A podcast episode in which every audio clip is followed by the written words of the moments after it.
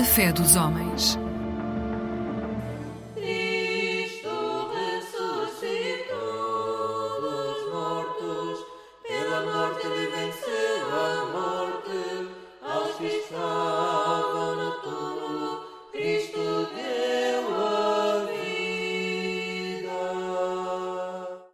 Nesta emissão da Igreja Ortodoxa de Portugal, afloramos um tema dedicado à alma. Vamos abordar o que é a nossa alma e qual a ação que ela exerce na vida do nosso corpo. O texto que se segue, inédito, é da autoria de substituto João I, atual metropolita e primaz da Igreja Ortodoxa de Portugal. Este é o primeiro de dois episódios sobre este tema. Para a maioria das pessoas comuns, a alma é totalmente desconhecida, quer na sua vida própria como essência criada por Deus, quer na ação que ela exerce sobre a vida do corpo que ela governa, ou deveria governar, e conduzir ao reencontro com o Criador.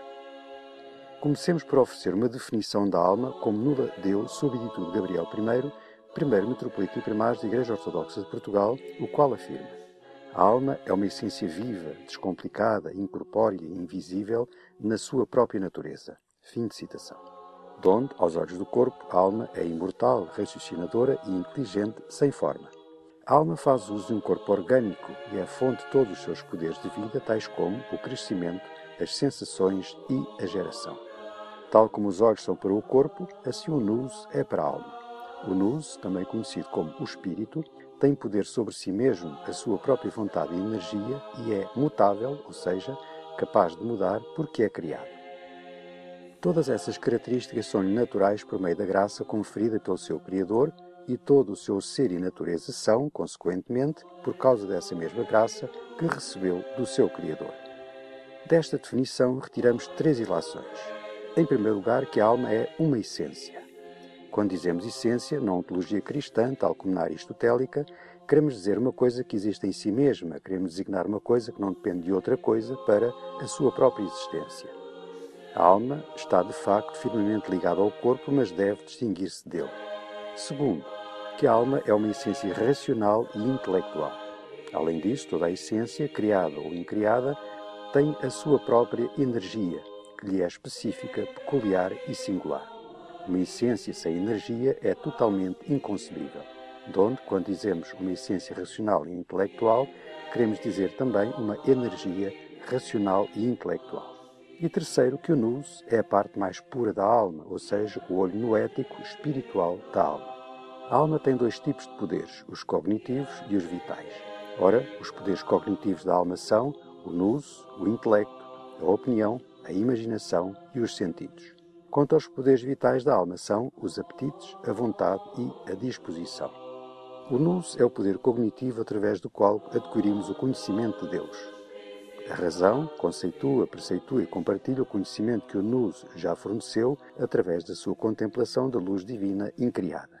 A este propósito, São Gregório Palamas escreve que o verdadeiro conhecimento de Deus é facultado pelo inefável resplendor da luz divina incriada. A energia racional da alma é específica para a nossa compreensão das coisas criadas que nos circundam, enquanto o Nus está dedicado ao que é incriado. Logo, não é possível conhecermos e unirmos a Deus nem compartilhar a sua vida e glória eternas através da razão e da atividade mental, racional e lógica. A energia racional mental da alma tem como órgão o cérebro, enquanto na energia noética, espiritual, esse órgão é o coração. O coração é o centro e a raiz da energia do nous e onde o nous habita e vive. Como sob de Gabriel de Bem-aventurada Memória dizia, toda a oração em geral, mas muito especialmente a oração do coração, que diz Senhor Jesus Cristo, Filho de Deus vivo, tem piedade de mim, pecador, pela qual nos unimos a Deus, começa e está inicialmente nos nossos lábios, pois a pronunciamos e a expressamos oralmente e ouvimos com os ouvidos. De seguida ela sobe ao cérebro e depois de estar lá por algum tempo, se Deus permitir, ela desce e instala-se no nosso coração e é nesse momento então que ela jorra das profundezas mais íntimas da alma. Os filhos de Deus que experimentam esta etapa da oração tornam-se portadores de luz divina incriada, portadores do Espírito Santo, assemelhando-se a Cristo e à Santíssima Trindade através das energias incriadas, vivificantes e vivificadoras. Fim de citação. Claro que para tal ocorrer na nossa alma há uma exigência, um pré-requisito, uma condição absolutos. Necessário se torna que a alma seja purificada das paixões reprováveis, que os poderes e órgãos cognitivos da alma sejam purgados e limpos e, acima de tudo, que a graça divina nos seja concedida.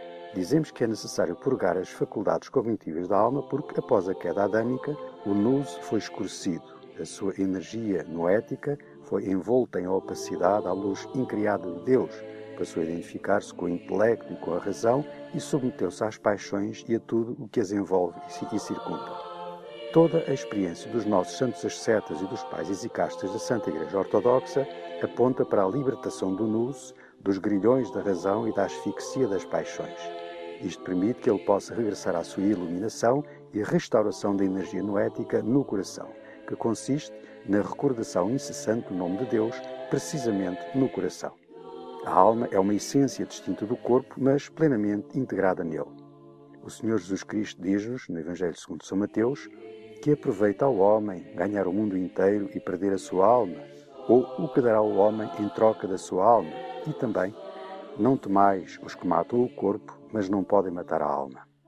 Agradecemos a atenção dos nossos estimados ouvintes e despedimos com a promessa de concluirmos a nossa abordagem dedicada à alma no nosso próximo programa.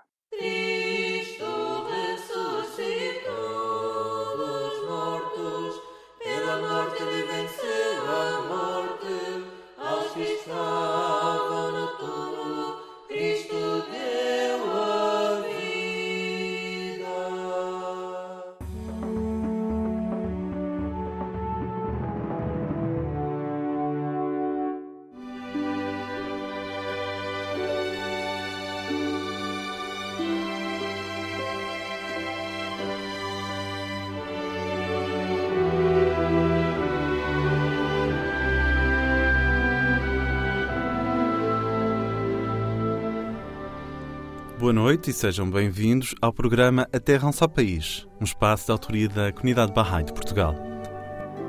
How it gives its light, it weeps its life away, drop by drop to give its flame. A fé Bahá'í, que está na origem desta comunidade, é a mais jovem religião independente mundial. A fé Bahá'í proclama ser necessária a unificação da humanidade com base em valores éticos e espirituais, como forma de responder aos problemas atuais. Falamos hoje sobre um dos princípios fundamentais da fé Bahá'í. Falamos da igualdade de direitos e oportunidades entre o homem e a mulher. As Nações Unidas assinalam o dia 8 de março como o Dia Internacional da Mulher. Já a 11 de fevereiro, assinala-se o Dia Internacional das Mulheres e Meninas na Ciência. Mas a igualdade de direitos e oportunidades entre o homem e a mulher joga-se todos os dias.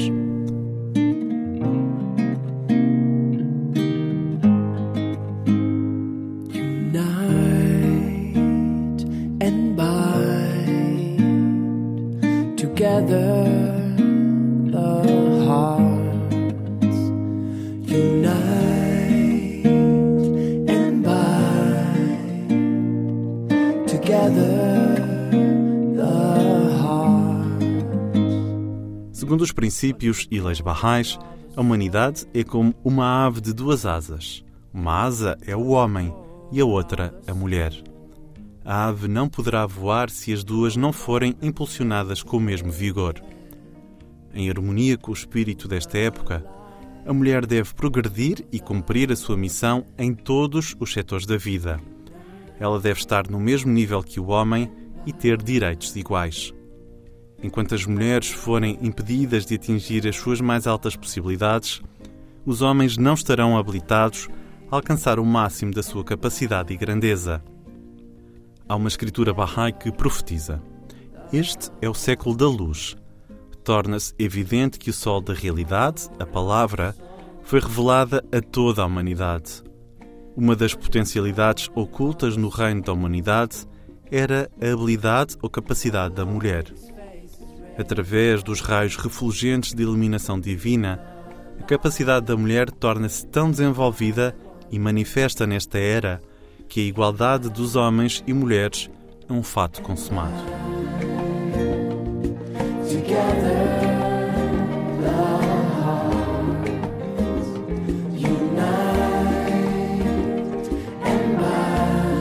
Há cerca de 170 anos, uma bela mulher e grande poetisa, de seu nome Tahereh, tirava o véu perante uma assembleia de distintos sacerdotes muçulmanos. Esta mulher terá sido para muitos a pioneira na luta pela emancipação da mulher. Esse gesto que chocou o mundo muçulmano persa da época, pela ousadia e pela coragem, e que levou Tahereh a ser condenada à morte, teve como fonte de inspiração os nobres princípios da nova religião que florescia na Pérsia. Tahereh era seguidora da fé Bahá'í, uma religião que, pela primeira vez na história das religiões, proclamava textualmente igualdade de direitos entre o homem e a mulher.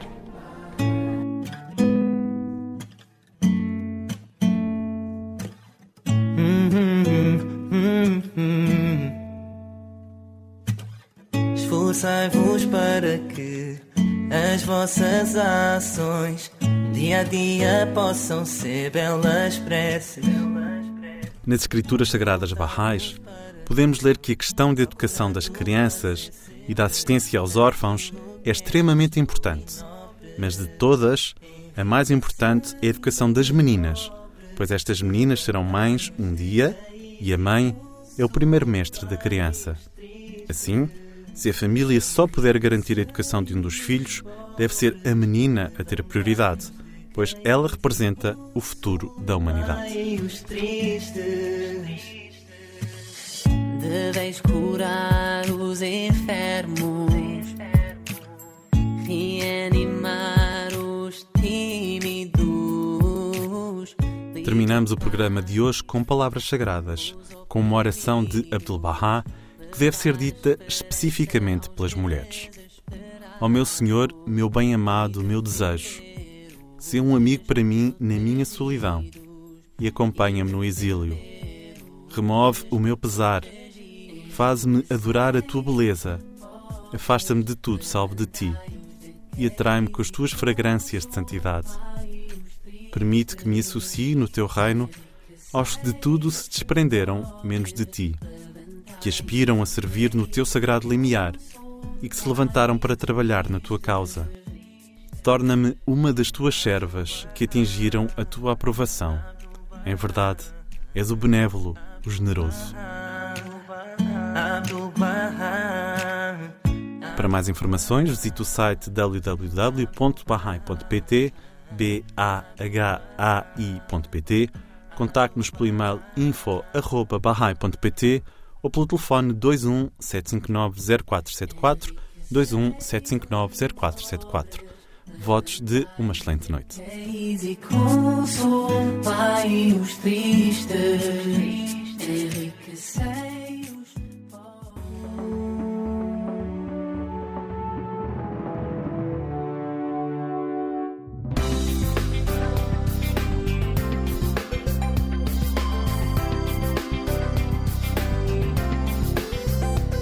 Eclésia Igreja Católica.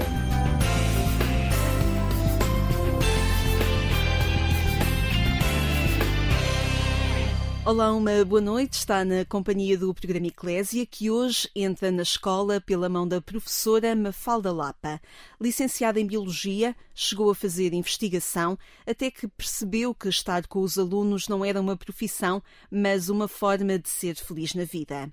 Entra nesta porta e muda a tua vida. É a frase que acolhe os alunos na Escola da Cidadela, em Cascais, que se dirigem ao Gabinete Guia. Vamos já abrir também nós esta porta com a ajuda da professora Mafalda, mas saúdo-a primeiro. Boa noite, professora Mafalda. Muito boa noite, obrigada, obrigada pelo convite. Obrigada por ter vindo ao programa Eclésia. Vamos já mais à frente falar um bocadinho sobre este Gabinete Guia, mas gostava primeiro de ir um bocadinho a esta gênese da sua vocação profissional. Aquilo que procura estimular nos seus alunos da resiliência está muito ligado também à sua vida. Por que é que é tão importante a resiliência?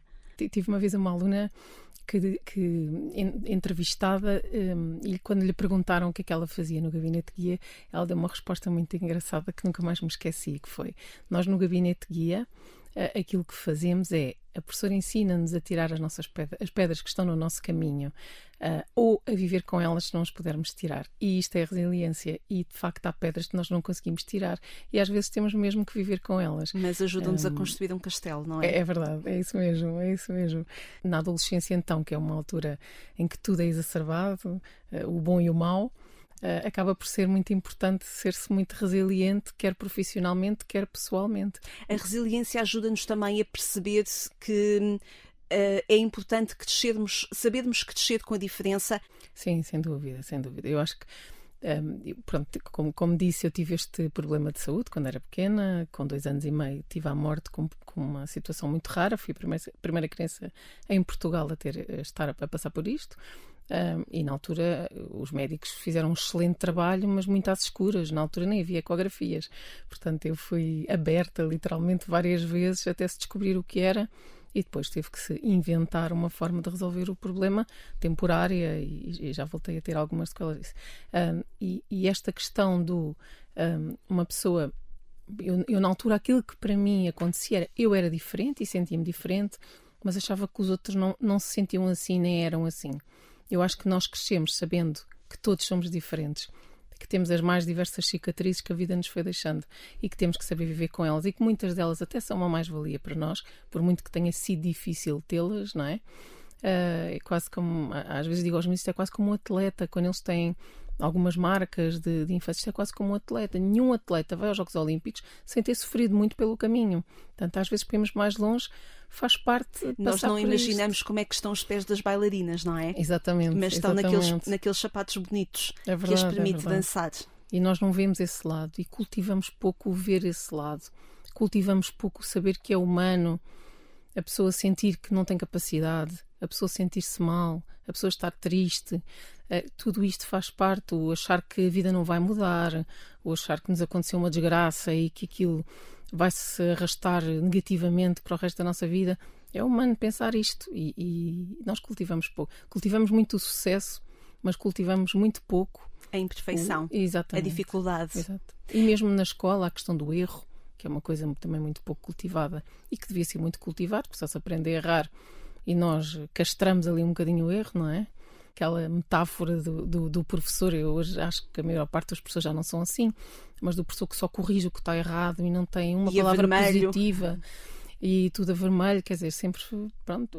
parece que este caminho se constrói. Já parece que a perfeição existe depois que este caminho se constrói uh, sem erros e, portanto, quem dá erros não se sente bem e todos nós damos erros todos os dias, não é? Este problema que teve nas vias biliares, apenas referi-lo apenas para ir àquilo que sonhou vir a ser a sua profissão, porque foi estudar biologia a pensar precisamente naquilo que poderia vir a fazer para resolver também este problema e dedicou-se também à investigação. É verdade.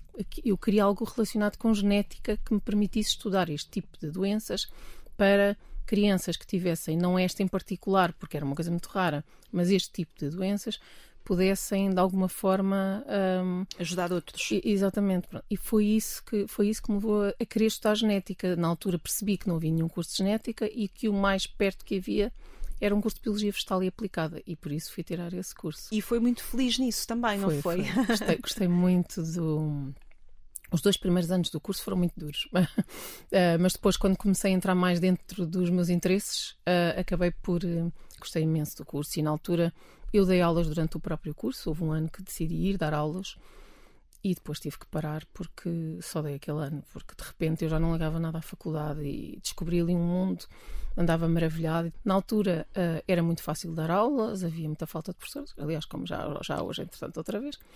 E, portanto, eu achei que não, vou acabar este curso, porque estou a gostar muito do curso e vai-me dar preparação científica e depois, se quiser, faço as cadeiras pedagógicas depois. E foi o que aconteceu. Deixe-me ir a essa resiliência que foi descobrindo também em Nova, porque me parece importante na forma também como hoje encara o ser humano e encara os seus alunos também, porque muitas vezes não temos a consciência de como uh, as coisas negativas no nosso passado podem, podem ser transformadoras positivamente para o nosso presente e para o nosso futuro. E parece-me que foi isso que a professora Mafalda usou.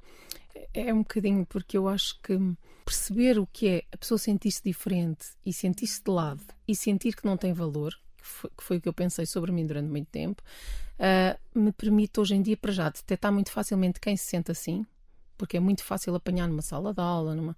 quem é que é assim. E depois também e muitas vezes isso não nem sempre é porque a pessoa está muito acanhada em muito lado, às vezes até é porque a pessoa tem uma grande revolta. E portanto são aqueles alunos muito desobedientes. Muito... E às vezes há muros um, à volta da pessoa. E às vezes não é, não é fácil deixá-los cair, não é? Um, eu acho que isso me trouxe aqui alguma bagagem para lidar melhor com estes miúdos, para os detectar melhor e, entretanto, fiz aqui um caminho de desenvolvimento pessoal e de aprender outras ferramentas, aprender a conhecer-me a mim e ajudar os outros a conhecerem-se a si próprios. E, e, o gabinete guia nasceu muito nesse sentido, de ajudar aqueles que eu não conseguia ajudar diretamente porque não eram meus alunos, não estavam na sala de aula comigo, ou até os alunos que estavam comigo, porque eram tantos às vezes que eu não tinha tempo para ter Uma as conversas todas pessoal. que eram precisas com aqueles miúdos e portanto o gabinete apareceu assim. Inicialmente foi assim uma. Foi um, era um gabinete de vão de escada, portanto eu ia tendo assim conversas nos cantinhos e depois houve um dia que fui falar com a na altura diretora da escola, Ana Paula Natal, e disse-lhe que precisava de um espaço. e ela se deu-me um espaço e depois até me perguntou: Tu não queres ajuda? Não queres alguém para fazer isso contigo? Quero. Sugeriu-me nomes, começaram a entrar outros colegas. Uh, e, e, o gabinete foi crescendo em muitas e áreas. Que está mandada deixa para nós irmos à primeira, à primeira música. Falamos esta noite com a professora Mafalda Lapa, ela é professora de Biologia, continua a dar aulas de Biologia, continua não a dar é? aulas de Biologia. Apesar do gabinete guia. Um, falamos então com a professora, dá aulas na Escola da Cidadela, em Cascais, no agrupamento de escolas da Cidadela, e uh, ajudou-nos a escolher as músicas esta noite. A primeira será uh, o problema de expressão dos clã. Vamos a ela, vamos ouvir e depois já falamos um bocadinho sobre esta música. Só para dizer que te amo, nem sempre encontro o melhor termo, nem sempre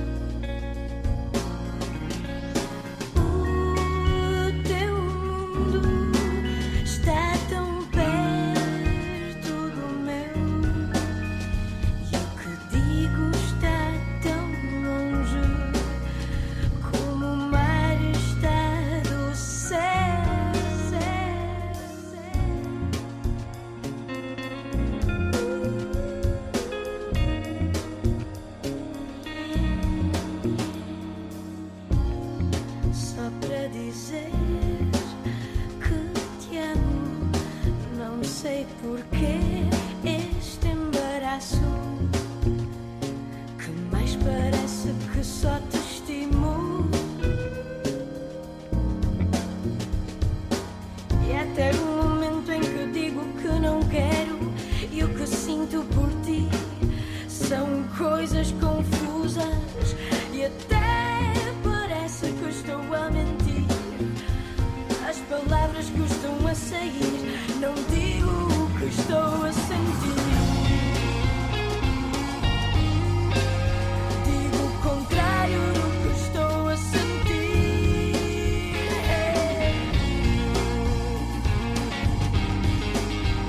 Convocamos os clã e o problema de expressão que acabámos de ouvir eh, e convidava quem nos escuta esta noite a procurar até o vídeo, o videoclipe desta música que é acompanhado com língua gestual portuguesa o que mostra de facto a importância de nós nos aproximarmos do outro e encontrarmos todos os mecanismos que são essenciais para estabelecermos a comunicação e para nos colocarmos lugar, no lugar do outro. Esta questão do, do, da expressão, nós exprimimos, até com a linguagem verbal, Uh, muitas vezes estamos a falar a mesma língua, mas não estamos. Quantos conflitos seriam evitados se as pessoas de facto estivessem mesmo a falar a mesma língua? Há muito esta questão do, do das palavras que custam a sair, uh, do, do, que é uma coisa de que se fala aqui também.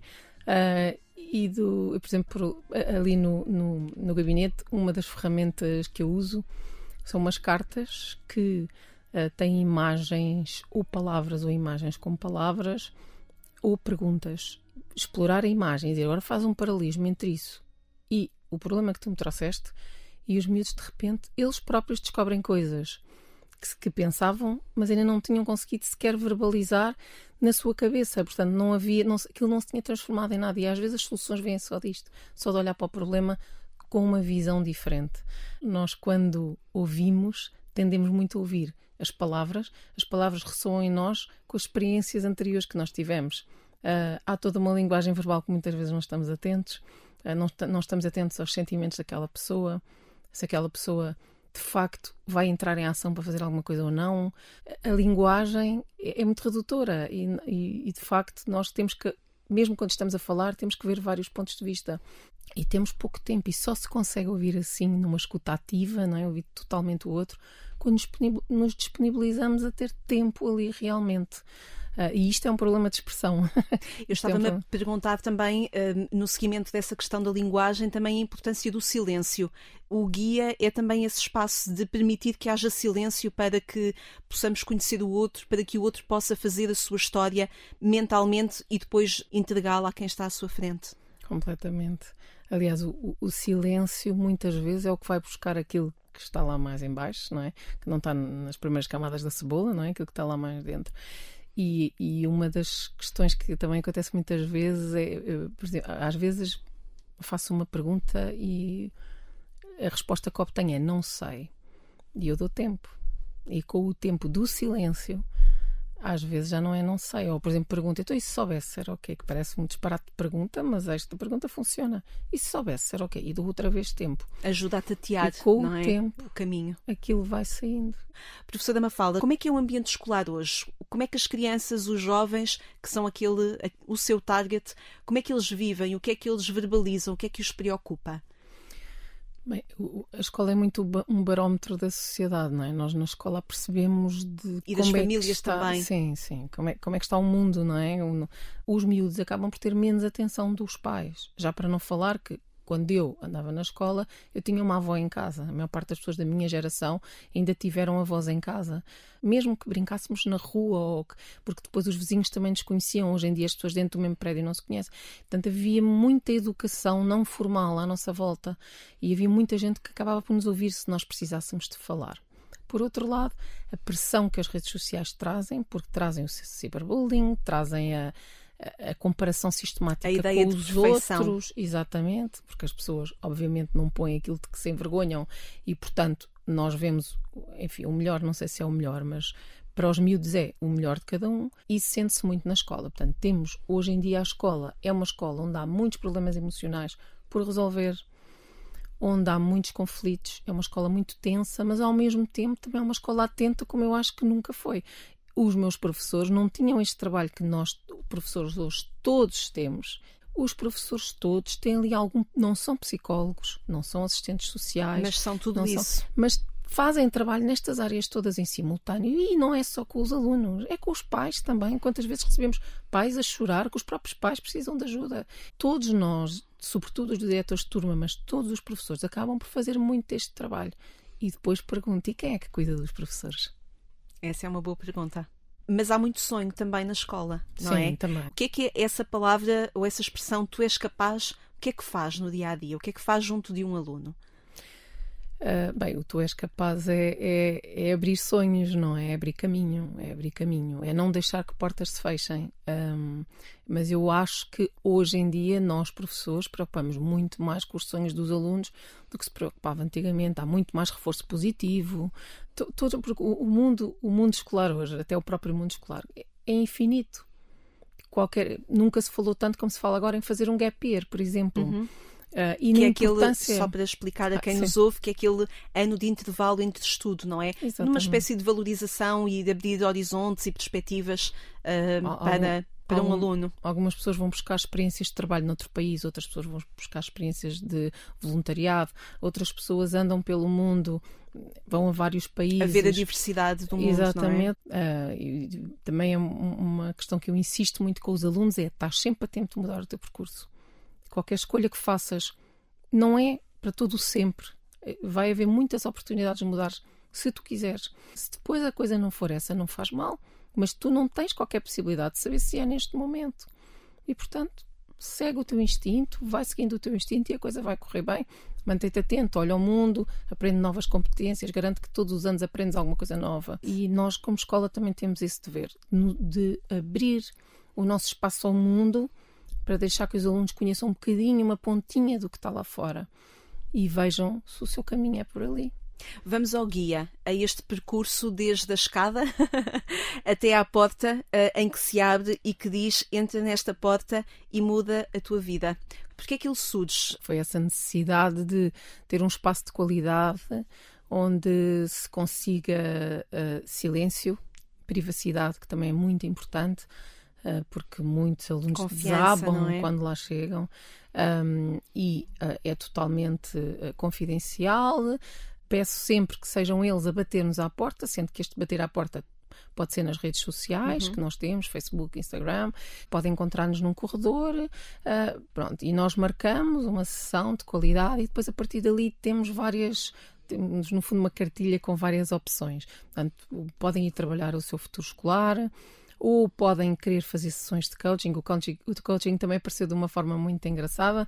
Um, eu houve uma altura que achei que as conversas já estavam a correr melhor, porque havia privacidade, havia um bom ambiente, uh, mas que depois, passada a conversa, a ação, uh, estava-me a falhar ali qualquer coisa. O processo de mudança não ocorria realmente. Uh, era muito verbalizado, mas depois aquilo não ocorria, não era transformador. E então fui fazer formação na área da programação neurolinguística e do coaching e comecei a fazer sessões de coaching Sempre com os alunos.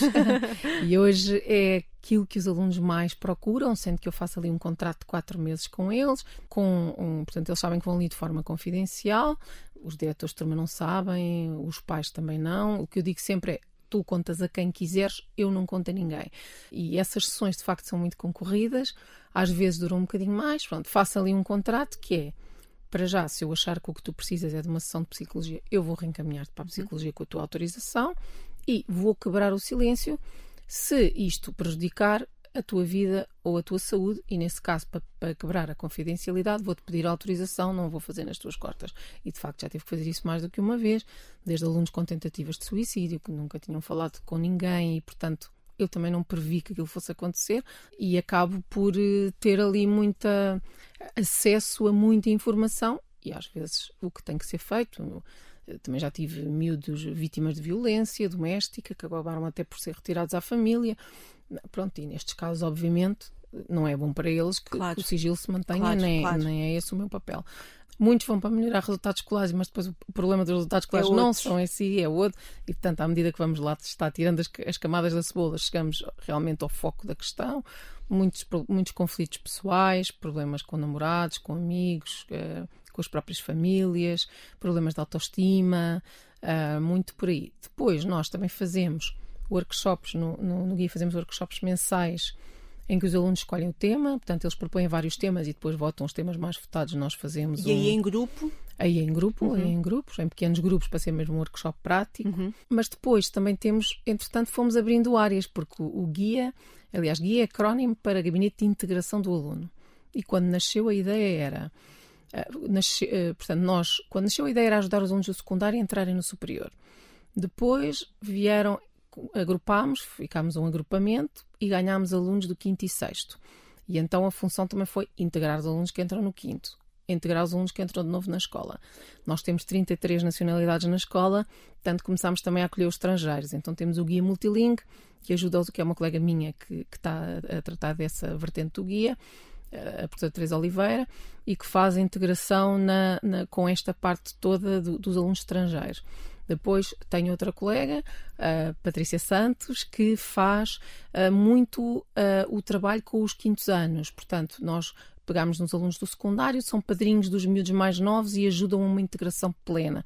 Não seja só conhecer a escola, mas também organizar o estudo, lidar com os colegas, lidar com situações hum, de conflito e que acabam por ser já os mais velhos que vão fazer aos mais novos, sendo que eles próprios já foram mais novos e já usufruíram do Sim, mesmo sim. serviço, digamos Sim, assim. sim. Depois temos o temos também um Clube Ciência Viva lá dentro, eh, que neste momento está uma colega minha, já estive eu responsável neste momento, porque já não estava a conseguir fazer tudo ao mesmo tempo. Ainda faço uma perninha ali, mas a responsável é a minha colega Joana Rodrigues.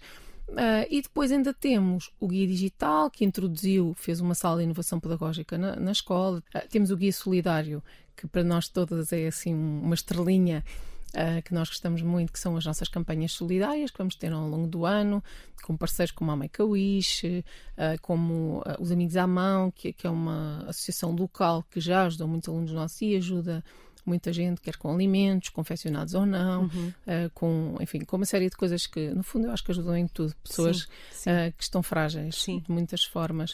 E calhar... consegue perceber a diferença na escola que, faz, que fez, que tem vindo a fazer? É, é muito chique. Nós estamos sempre a receber visitas de ex-alunos. É rara a semana que Isso não é aparece algum, algum ex-aluno. e depois contam falam muito, vêm muito gratos e falam muito de como é que a experiência que tiveram com os nossos projetos ou ali individualmente, uh, acabou por ter um impacto tão grande na vida dele. E às vezes são pequeninas coisas. E parece-me que essa concretização e essa inteireza dá-se também porque a professora Mafalda, antes de dizer aos outros, cresce com os outros, abre espaço para te relacionares, para veres o mundo, vive isso na sua vida. Portanto, sente-se que está sempre a aprender, mas está a aprender com os outros. Sim, aprendo muito com. Eu gosto muito de pessoas, gosto muito de conhecer pessoas, gosto muito de conversar com pessoas. Um, e uh, até amigos, eu tenho amigos de muitos lados diferentes, com muitas percepções diferentes da vida. Isso a mim dá-me uma riqueza enorme.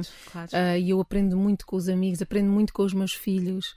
E no fundo, o, a vida é isto, não é? é? é? estar a aprender e a limar arestas. Professora Mafalda Lapa, vamos voltar à música. Desta vez vamos a Ornatos Violeta. Vamos escutar uh, Capitão Romance e perceber como é que esta música também fala à sua vida. Vamos ouvir. Um, dois, três. Não vou procurar quem espero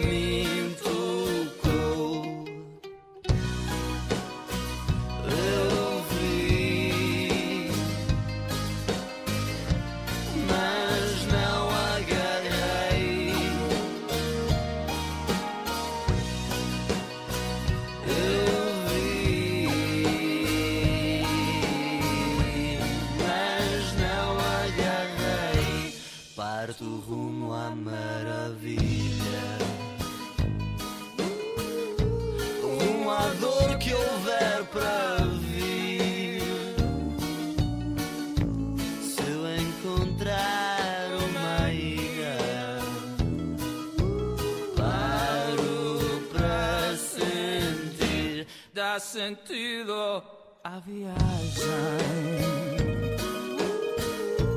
Pra sentir